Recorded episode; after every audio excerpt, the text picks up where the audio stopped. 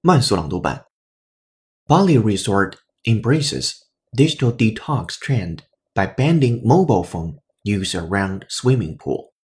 As Vienna launches an anti-social media campaign, a Balinese resort has introduced a strict no calls, no text, and no social media policy.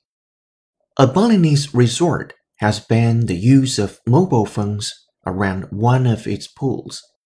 Ayana Resort and Spa, a luxury hotel on the southern coast of the Indonesia holiday island, prohibits calls, text, and social media use around its river pool.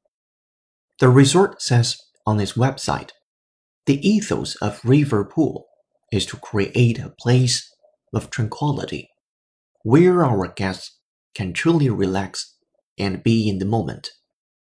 To ensure River Pool remains a haven for guests, we limit the use of mobile phones, cameras, iPads, and any other electronic equipment between 9 a.m. to 5 p.m. So during our time at River Pool, we promise there will be no calls, no text, no pictures, and no social media. Just you, River Pool, and this moment. 本期节目就到这里，浩老师恭喜你又进步了。